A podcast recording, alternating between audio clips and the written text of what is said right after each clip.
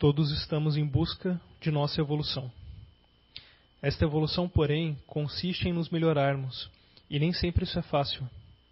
Meus irmãos, na carne tenham certeza de uma coisa: sem autoanálise, sem o conhecimento de si mesmo, fica difícil essa evolução. É bem verdade que olhar-se no espelho da alma não é tarefa fácil. Mas os irmãos, quando aí encarnados, se distraem com mil quimeras, se afastando assim do foco principal. De uma informação, os irmãos podem ter certeza. Estamos todos em vias de melhoramento. As reformas já começaram, as trombetas da paz soam no íntimo dos homens. Ai daqueles que iniciarem as guerras externas. É hora de tomar o foco como meta principal.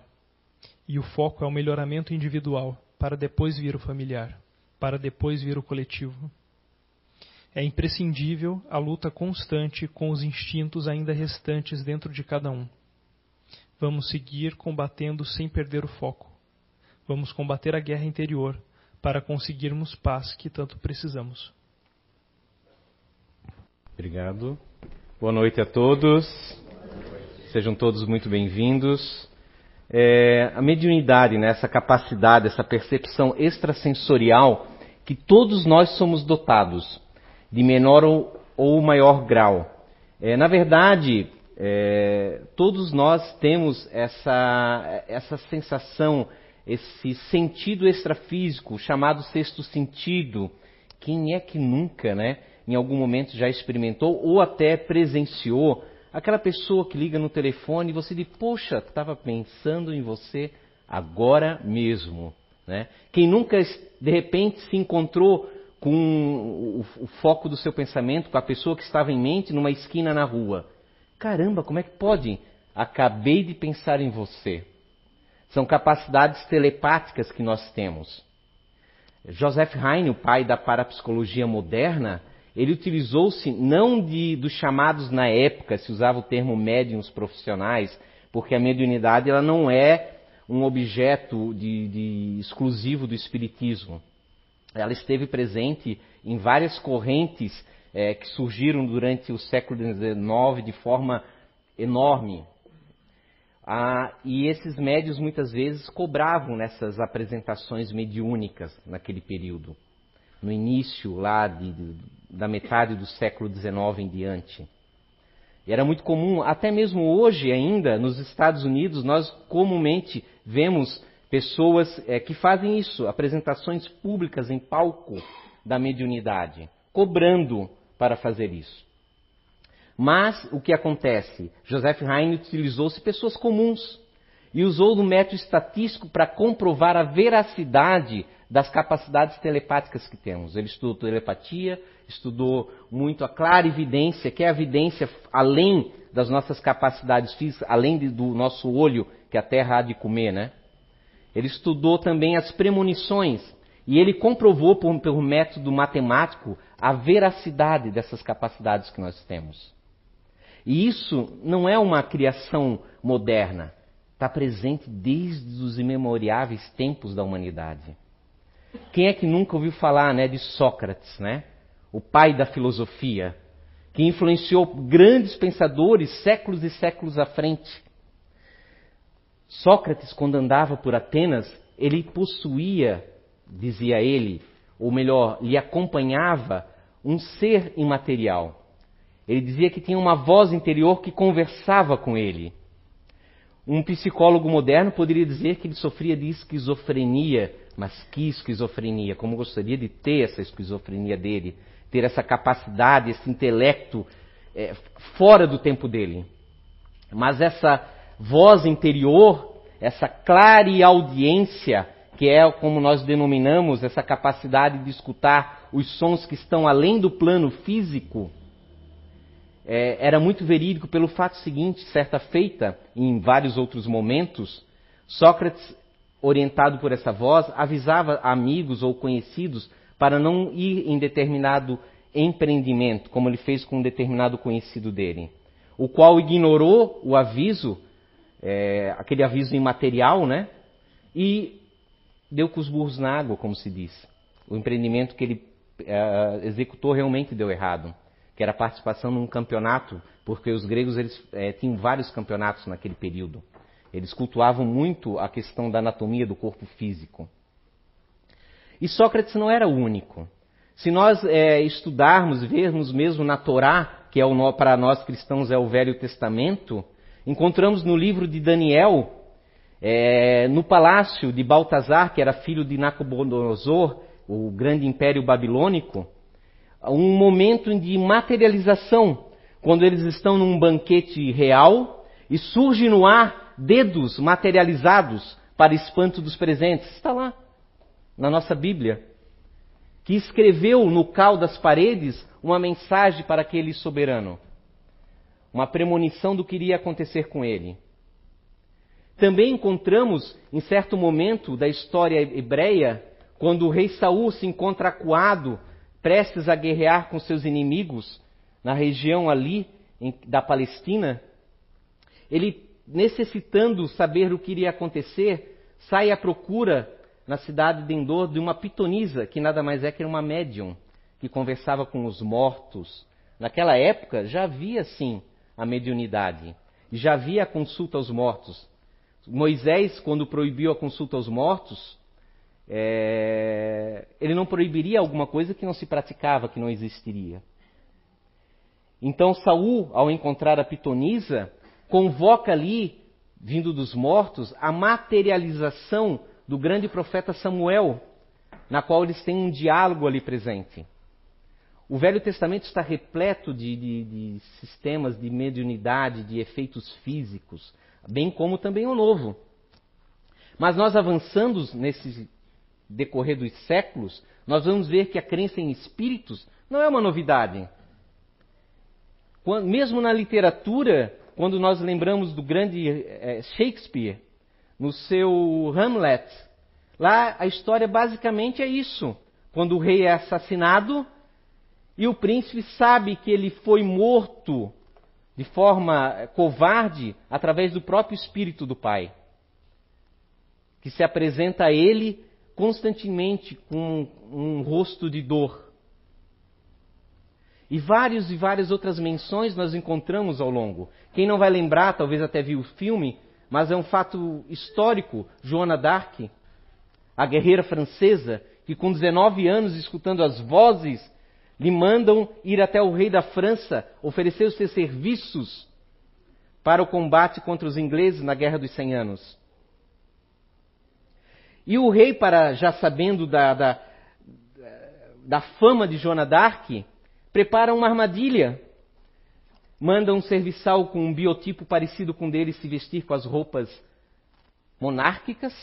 E ele, no meio da multidão de servos com roupas paupérrimas, manda entrar a donzela Joana d'Arc, a qual imediatamente, orientada pelas suas vozes, pelos espíritos, podemos agora afirmar, vai diretamente ao rei sem jamais tê-lo conhecido. Lembremos que não tinha face, né? Para conhecer o rosto de soberano naquela época. E as pinturas geralmente, né, eram retratadas sem as imperfeições reais que nós temos, né? Mas a mediunidade vai dar um salto mesmo à medida que nós avancemos. Com o surgimento da tecnologia a partir de 1400, 1500, o descobrimento do novo mundo, o surgimento da imprensa por Gutenberg, com a, o alastramento das possibilidades de estudo, de registro, de facilidade de livros nos monastérios, que eram muito caros, por volta de 1700, surge na Suécia um nome chamado Emanuel Swedenborg. Emanuel Swedenborg talvez seja o homem mais sábio de sua época. Ele dominava astronomia, linguística, eh, engenharia, desenvolveu vários engenhos, parte de mineração, desenvolveu um sistema de extração de elevador através de roda da água para que os mineradores pudessem levar o minério do, das profundezas até o alto sem é, é, esforço demasiado físico. Desenvolveu teorias astronômicas, matemáticas, e por volta já dos seus 40, 50 anos, certa feita, num jantar com presença de outros, está registrado na história, ele parou bruscamente e falou: Estocolmo está em chamas. Estocolmo era uma grande cidade, Estocolmo ficava a 400 quilômetros de distância. Posteriormente se identificou que realmente naquele exato instante a cidade estava sofrendo um incêndio terrível. Isso ele possibilitou não com olhos físicos, obviamente, pela chamada clarividência, essa mediunidade que permite que o espírito veja além das paredes, além da distância, variando, claro, nas, nas suas possibilidades. Alguns enxergando é, é, através de paredes, outros visualizando coisas a quilômetros de distância. Na telepatia, sentindo muitas vezes, porque é muito mais fácil, apesar do estereótipo da gente acreditar, quando se fala em clarividência, em telepatia, é a visão, é uma imagem na cabeça, mas a transmissão de sensações, emoções é muito mais constante do que a, a visão de imagens mentais. Quem nunca vai lembrar de uma mãe que para, de repente, os seus fazeres, algum problema com a fulana ou com a ciclana, minha filha ou meu filho? A ligação fluídica que há entre mãe e filhos é uma veracidade. Swedenborg, então, a partir daquele instante, começou a ter clara audiência, que é essa capacidade que eu comentei com vocês antes de escutar o plano espiritual. E começou a ter clara evidência, desdobramento, mediunidade ou faculdade parapsicológica, que o, a, a consciência sai do corpo físico, viaja pelo, a distâncias de quilômetros no plano físico, ou mesmo ultrapassando para planos de dimensões diferentes, que nós chamamos de mundos espirituais, ou plano espiritual, ou extrafísico, não importa as palavras, mas sim o conceito. E ele começou a narrar em vários livros que o, o, o mundo espiritual não era só um céu, mas sim vários. É como se fosse em volta do, do mundo físico é, é, é orbes variados, um adentro do outro, que vai se expandindo em graus diferentes. E cada um, os espíritos lhe falavam, vai para um, um local de acordo com seu interesse. E ele narrava mais que nesses locais haviam casas, haviam famílias, ele via árvores. É como se houvesse uma cópia do plano físico. Ou talvez o plano físico seja uma cópia do mundo etéreo. Quem sabe, né? É, são estudos que nós podemos fazer e aí eu lhes convido a fazer no curso de Espiritismo para isso. E ele narrava também é, é, desencarnes que ele presenciava de um amigo dele que, que o caixão estava ali e o amigo do lado conversando com ele. Mas o padre está falando que eu vou acordar no momento das trombetas finais, mas eu estou aqui, vivo. Como pode isso? Então vocês percebam que o Espiritismo não criou a comunicação mediúnica. E o plano espiritual, que nós estamos acostumados a, ver nos excelentes livros da coleção do André Luiz, mais, o mais conhecido, O Nosso Lar, o primeiro livro da coleção, por causa até inclusive do filme, que não é uma novidade, não foi uma criação imaginária do grande Chico Xavier, mas apenas sim a comprovação, através de médios diferentes, em épocas diferentes, de uma realidade que se faz presente. Claro que Swedenborg ele era um homem muito religioso, teólogo. Então, a quantidade de livros que ele escreveu, muitas vezes, estava buscado com a sua compreensão da época teológica.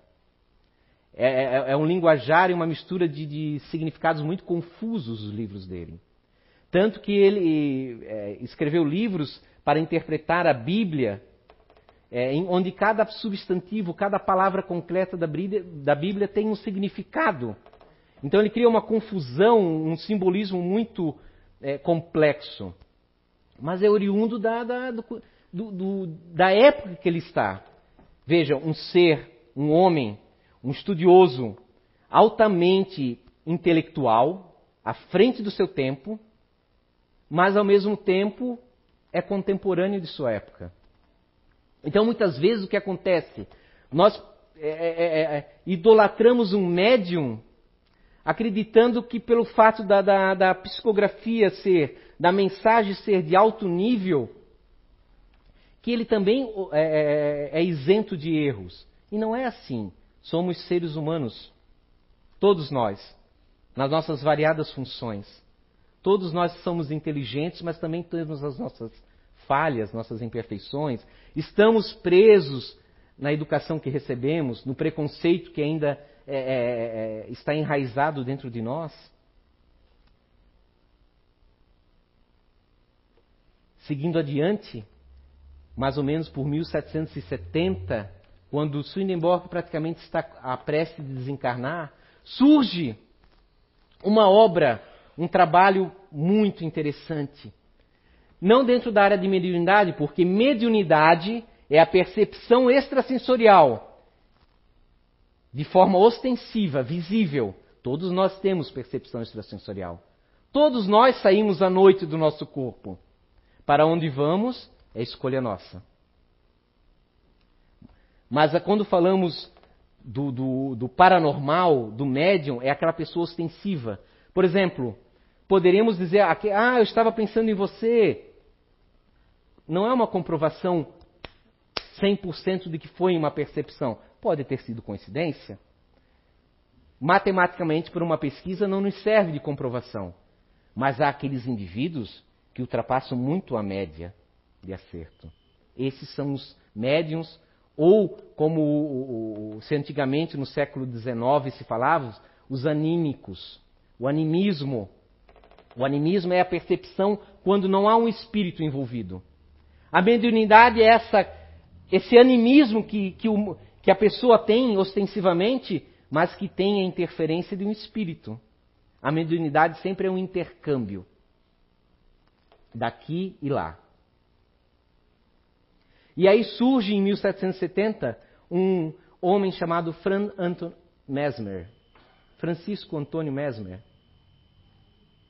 que traz um trabalho voltado à cura magnética ele diz que é possível curar através do magnetismo animal, é assim que ele denomina, o fluido curador. Está inaugurado de forma marcante na história humana a utilização das nossas capacidades anímicas para cura. Importantíssimo, mas o seu trabalho, que não, obviamente que não é aceito pela academia de medicina, pelos acadêmicos da época, mas que ele continua a, levar comprovações, gera frutos. Nesse mesmo finalzinho do século XVIII, é, Marquês de Puissego, que é um dos seus alunos direto, leva avante esse conhecimento do Mesmer. Infelizmente, também ele é relegado ao esquecimento, porque em determinado momento, na Revolução Francesa, ele é preso e é esquecido todos os seus livros de publicação. Puissego leva que, além do componente biológico que o Mesmer trabalha mais, há uma questão mental e psíquica por trás disso. Nós vamos ver que essa, essa questão do plano espiritual de Swedenberg, do, do, do magnetismo que vai surgir, vão se casar perfeitamente. Porque, posteriormente, ali por volta do início do século XIX, Conde de Poté, ele vai resgatar esses, esses trabalhos de magnetismo e inaugurar uma escola magnética de alto nível por volta de 1826. Dentre os vários alunos que ele seleciona, que quase como numa iniciação, nós vamos ter um jovem ali, pesquisador francês, que se tornaria um grande pedagogo, Hippolyte Léon, cujo nome nos vai ser muito caro na frente veremos. E vai estudar profundamente o campo magnético. Mas desse conhecimento do magnetismo, nós vamos surgir os sonâmbulos. Percebe-se em algum determinado momento, nas curas, que ao fazer o, o passe magnético em determinadas pessoas, elas caem num sono, como se fosse um, para nós, nos tempos modernos, um hipnotismo. O hipnotismo é filho do magnetismo. É uma pequena vertente. E nesse sono interessantíssimo, alguns vão tendo desenvolvendo clarividência, clareaudiência. E um desses jovens norte-americanos, Andrew Jackson Davis, um menino com já um jovem com problemas orgânicos, com baixíssima escolaridade, mas que desde pequeno escutava clareaudiência, escutava vozes.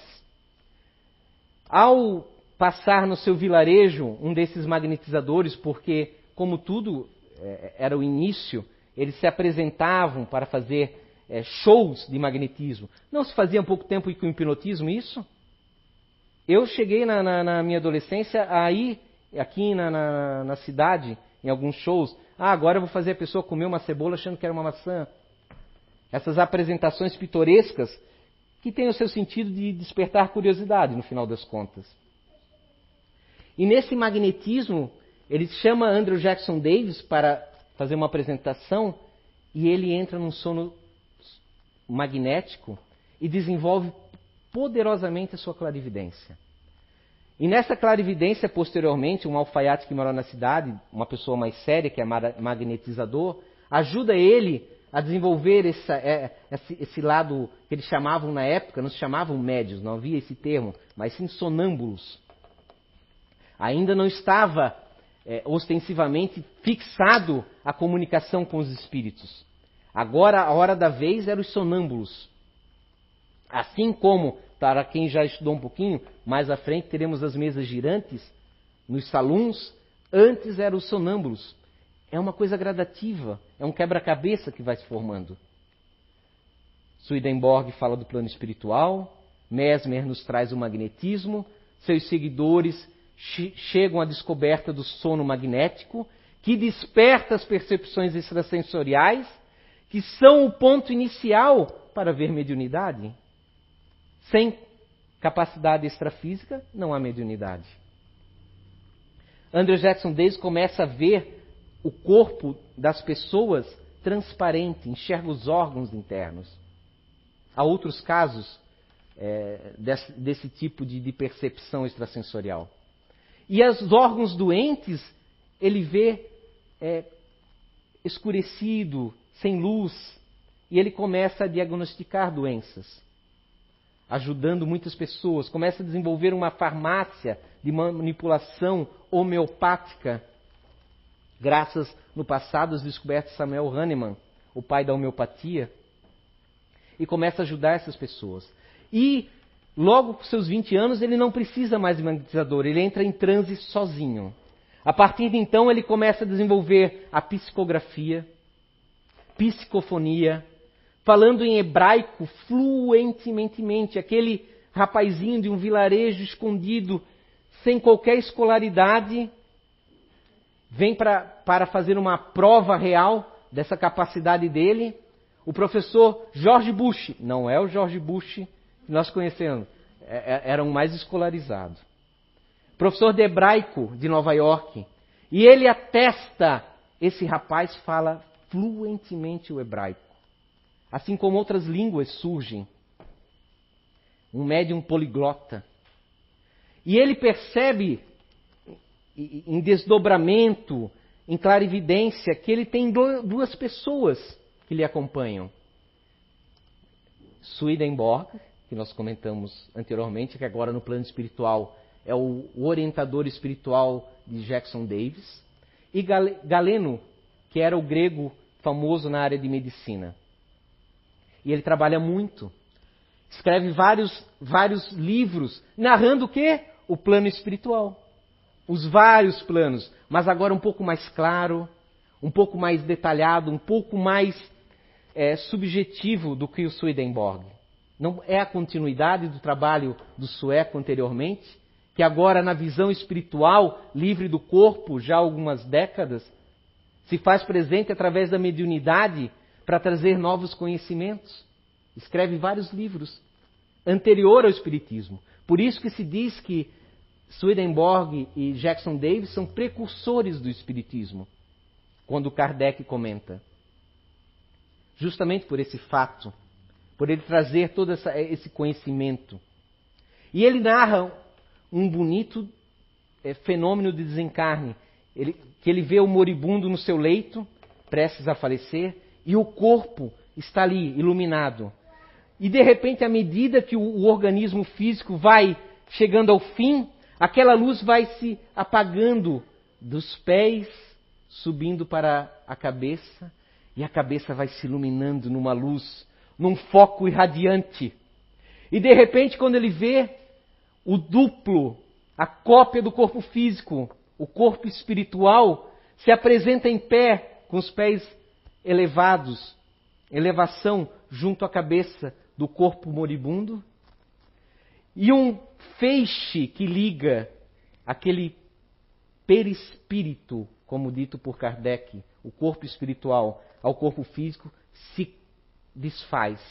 Uma parte da energia, ele comenta, que volta ao corpo físico, para que o corpo não apodreça de imediato, mas sim gradativamente, porque a energia vital é que mantém a organização das nossas células físicas, permitindo que os que aqui ficaram possam ter o devido luto, enterrar de forma digna aquele vaso de carne que foi tão útil no aprendizado de mais um espírito.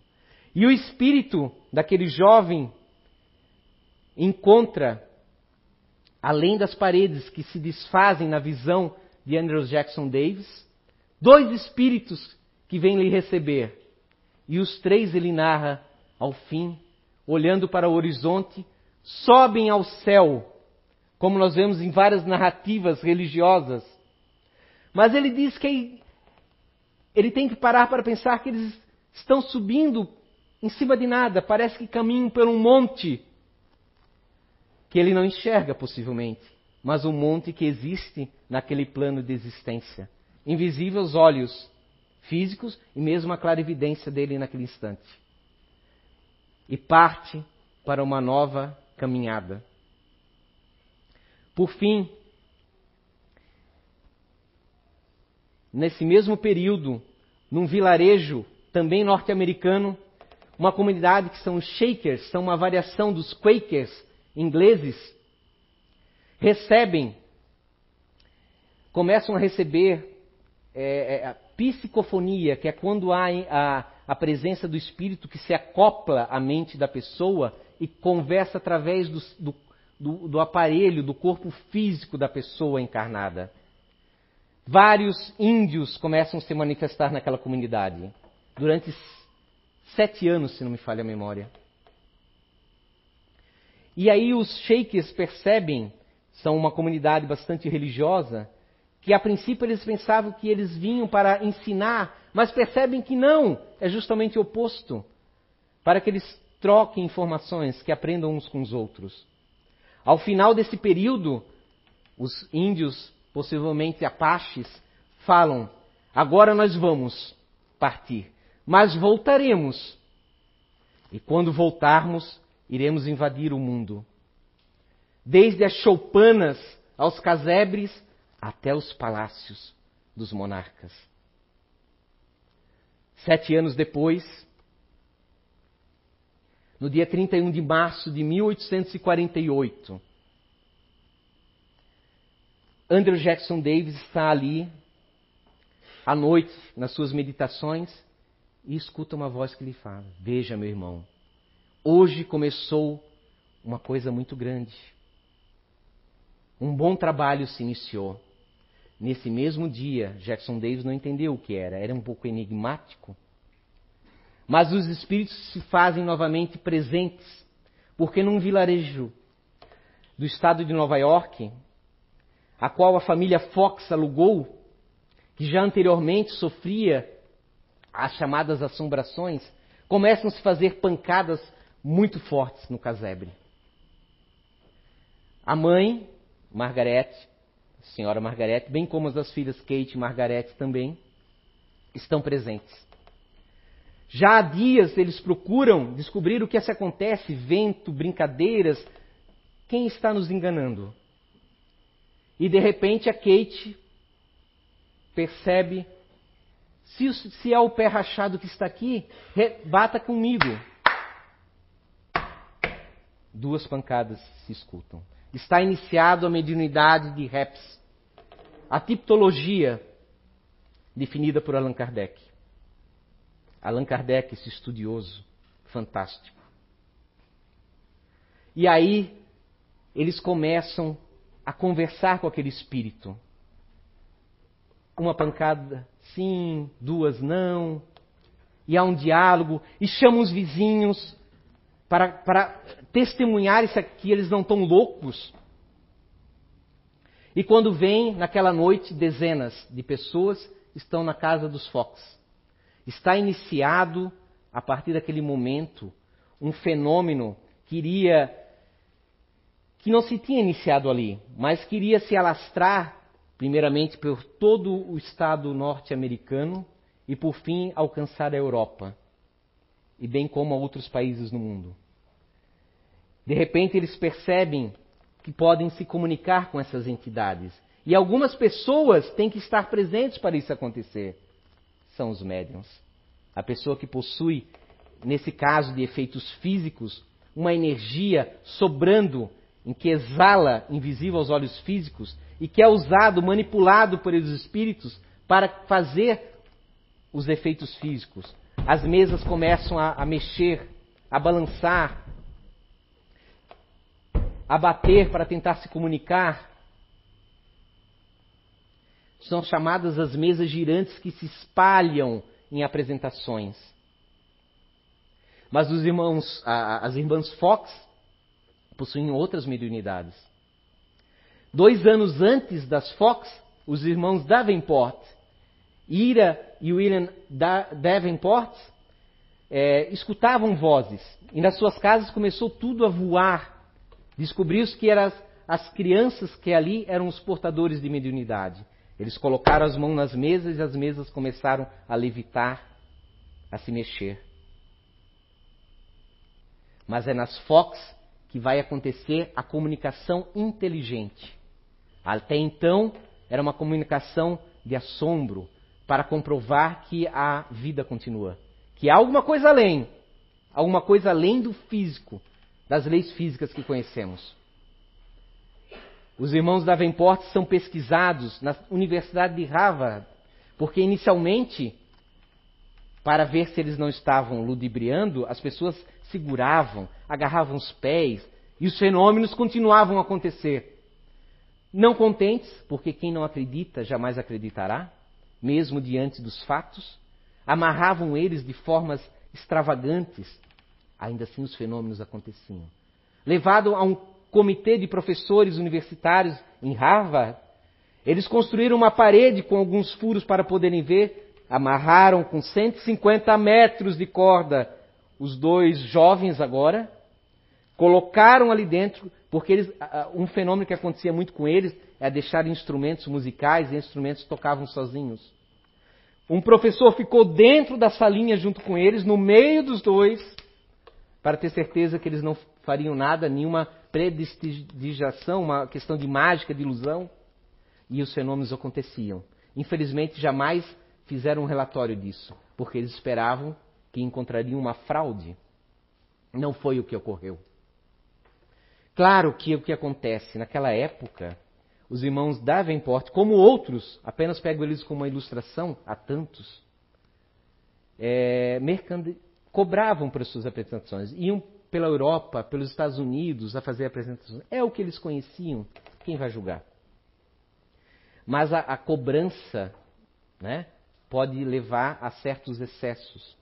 Allan Kardec, na Revista Espírita de 1865, falando numa dissertação sobre os irmãos Davenport, sobre sua opinião, faz um belíssimo texto que serve para todos os médiums de efeitos físicos.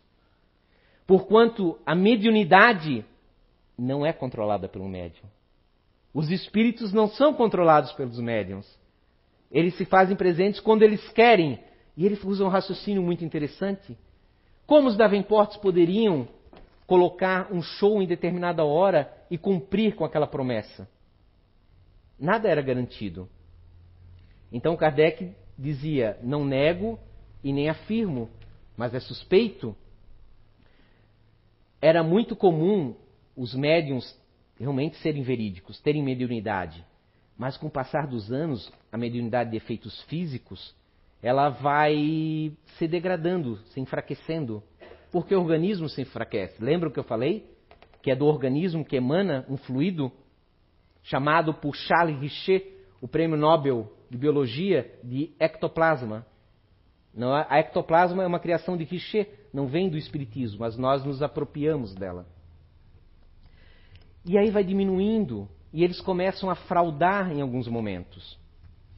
Há vários casos, mas óbvio que ninguém, aqueles jovens não conseguiriam ter é passado por tais provas de tantos homens querendo achar uma falha se não fosse verídico.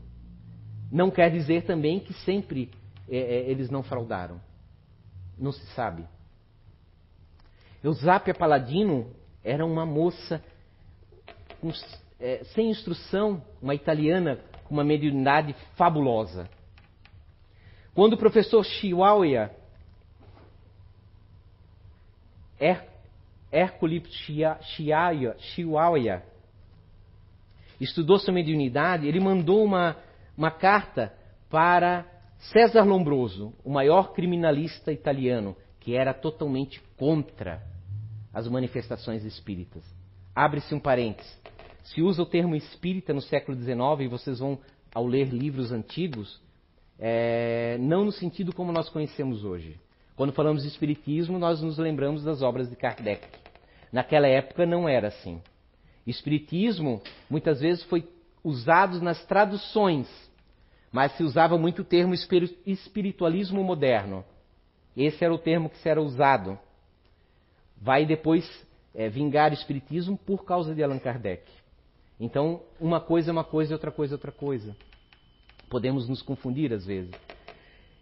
E César Lombroso, ele era contra, achava que não se devia perder tempo com essas, esses ilusionismos, essas besteiras.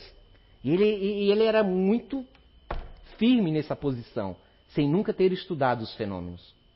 Tio era amigo dele e falava: Não, vem estudar, vem aqui com a gente, vem, eu, é, vem até a minha cidade, tem uma menina que você precisa conhecer. Desculpa, eu, eu tenho pouco tempo, eu sou professor, eu, eu dou aulas, eu não tenho tempo para essas coisas. Mas dois, três anos depois, ele se viu obrigado a trabalhar profissionalmente na cidade do professor Chihuahua, junto com outros que também eram espiritualistas, e aí ele se viu numa saia justa, foi obrigado a presenciar. Mas, ah, eu vou pegar, ninguém vai me enganar, será nos meus termos, à luz do dia, vai ser nas, na, no meu quarto de hotel onde eu tenho, estou morando no momento. E levaram a jovenzinha Eusápia Paladino na época. Ao entrar ali, Lombroso ficou impressionado. Armários se mexiam, mesas giravam. Ele nunca tinha visto nada igual. Muitas vezes nós somos muito firmes nas nossas convicções, sem ao menos nos permitir experimentar algo diferente. Isso não é só na questão religiosa, é em muitos aspectos. É preciso a gente ficar muito atento, porque o pré-conceito, o conceito antecipado das coisas, é muito presente ainda em nós. Ele começou a estudar, mas ainda assim não acreditava, estudava mais, estudou outros médiums, chegou a dizer que eu me arrependo muito de ter ridicularizado os pesquisadores que estudavam os fenômenos espíritas. Por fim, já com a sua crença mais firme, teve a graça numa das materializações diversas de espíritos através de Eusápia Paladino, a materialização da sua mãe, onde foi o marco final da sua é, crença. Escreveu um belíssimo livro, Hipnotismo e Espiritismo, onde ele narra sua conversão, de forma muito bela. Tantos outros nomes nós temos, e o tempo é tão curto, né? Dentro desse, da fenomenologia, dos, de médiums, de fenômenos. Mesmo aqui no Brasil, nós nos deparamos em Sacramento com o grande Eurípides Bassanufo, que foi uma pessoa ligada à política, religiosa, mas que quando desenvolveu as suas clareaudiências, clarividências, e ao ler um livro de Leon Denis, aquele que continuou os trabalhos firmemente após o desencarne de Kardec, como tantos outros. Ele, eu acredito nisso, isso explica quem eu sou. E passou a ter o desenvolvimento psicofônico, voz direta, que quando não há, não é a comunicação através do corpo físico do médium, mas sim voz no ar, uma voz material, em que mesmo nós, não sendo médios ostensivos, escutamos. Ei! Criou o primeiro colégio espírita, o colégio Allan Kardec.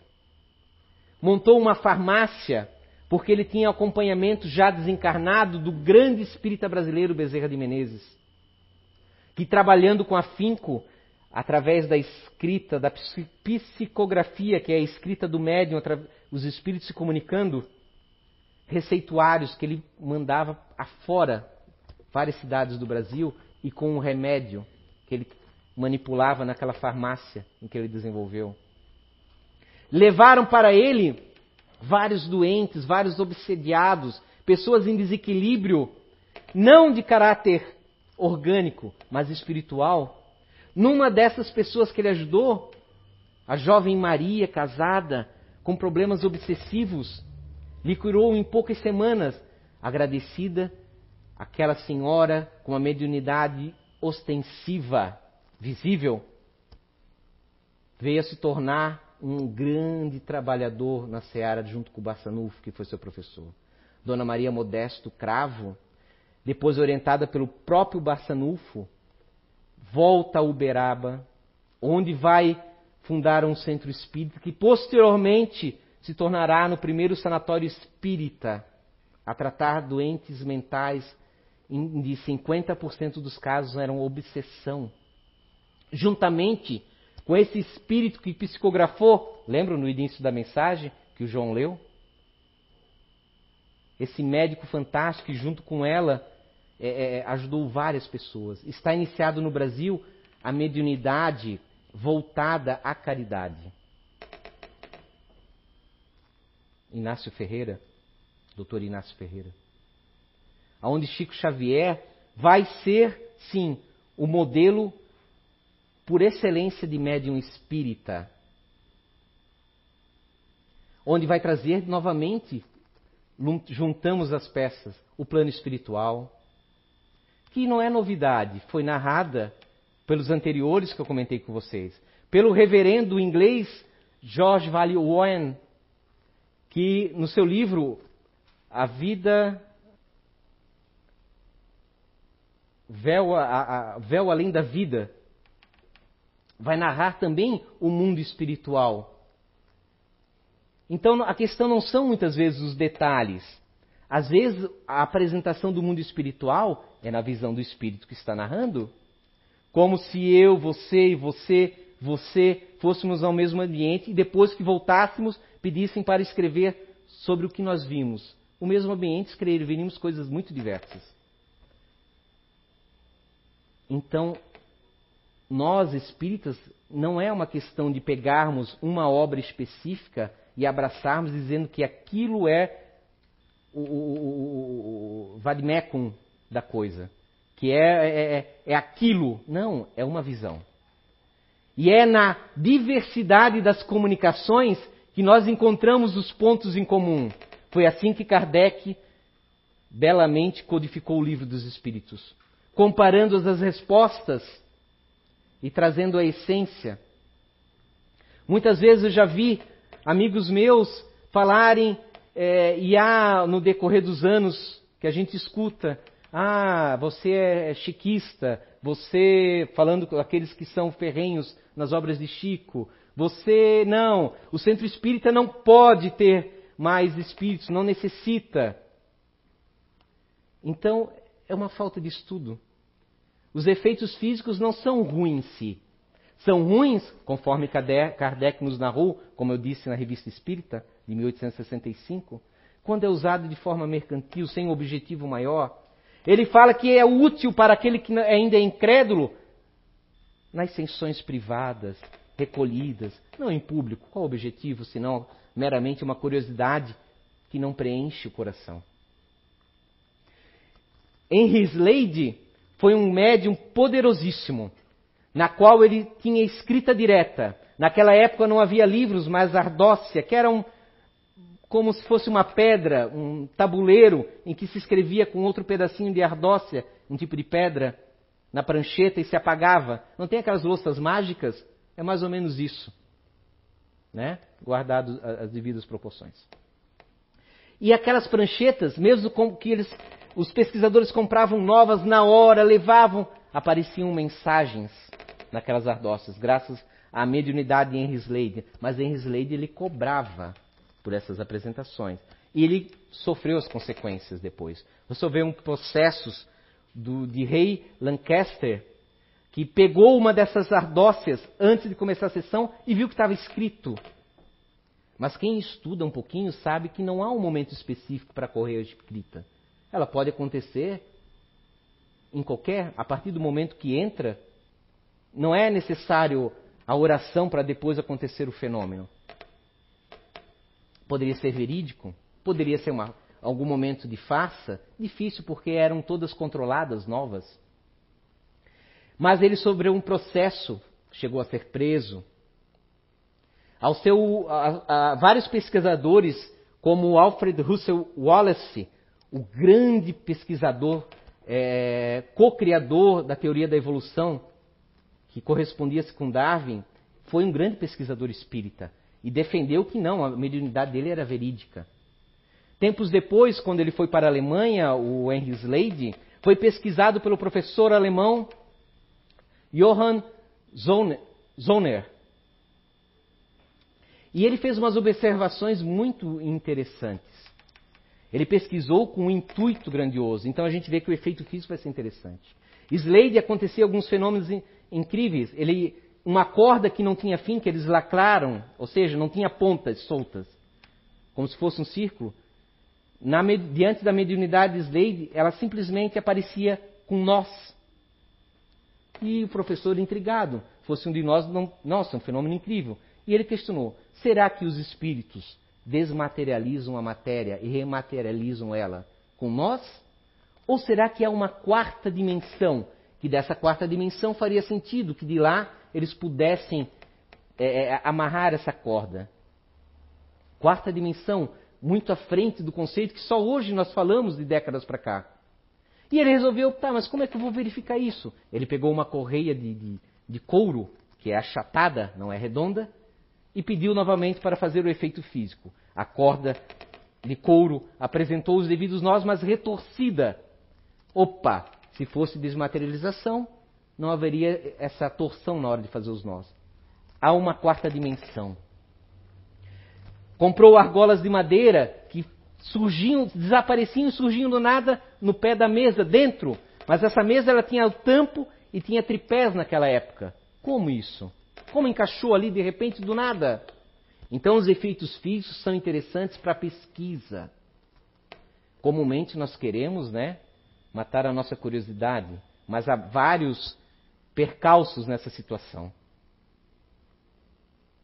De todos os, os livros é, é, publicados, cada qual, cada pesquisador tem o seu momento, a sua visão, que contribui muito para a nossa evolução. Mas eles partem da premissa de que eles têm que comprovar ainda a veracidade do fenômeno espírita. Kardec avançou muito nesse aspecto. Quando pensamos em pesquisadores, Frederick Myers, o italiano Ernesto Bozano, grande pesquisador, quando pegamos Alexander Kizakov, o russo, conselheiro do czar da Rússia, grandes pesquisadores nessa área, 50, 60 anos depois de Kardec, ainda estão indagando se esse fenômeno é verídico. Seus livros são excelentes, excepcionais, a sua classificação. Mas, posso dizer, diante da minha pequenina é, compreensão, que não há livro com uma síntese mais perfeita do que aquele publicado em 15 de janeiro de 1861, chamado O Livro dos Médiuns, na qual o, o chamado codificador, que na, diante desse livro nos é, na verdade, um grande autor, né, traz uma classificação incrível, com as mais variadas mediunidades catalogadas, nunca feitas até então. É o livro por excelência, porque ele define a veracidade do fenômeno no início e parte além, orientando médiums e as pessoas que falavam com os médiums, com esses espíritos, como fazer, como se comportar, o que cuidar. Nenhum pesquisador fez isso posteriormente. Mas todos são enormes e merecem o nosso aplauso, porque estamos aqui hoje graças a eles. A mediunidade é fantástica. É um caminho que todos nós temos. Cada noite nós nos comunicamos.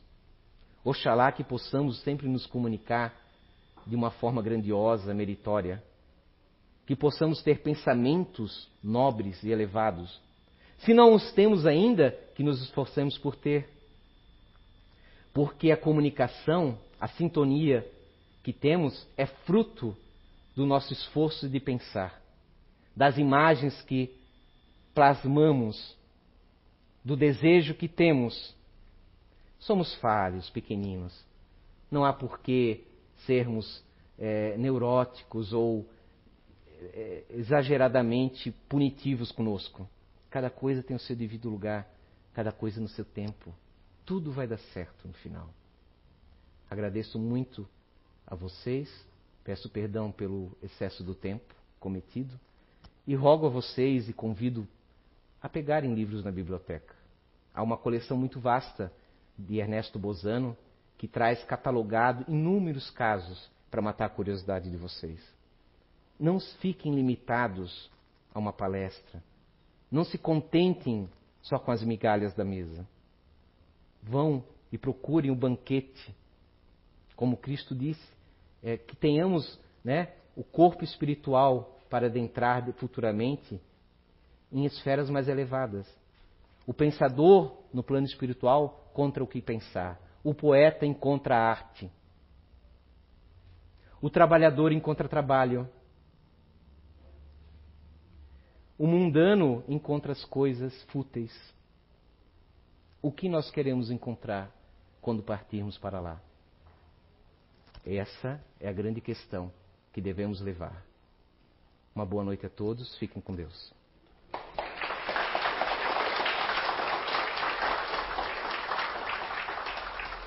Faz oração direta? Então vamos fechar nossos olhos. Rogamos, Senhor, diante da nossa pequenez, sabemos das falhas que temos, do caminho a percorrer. Te rogamos, Senhor, tua misericórdia que não nos falta. E nos momentos difíceis, sei que estás conosco que os bons amigos espirituais jamais nos abandonam. Mesmo quando os olhos não veem, os ouvidos não ouvem e o coração está petrificado.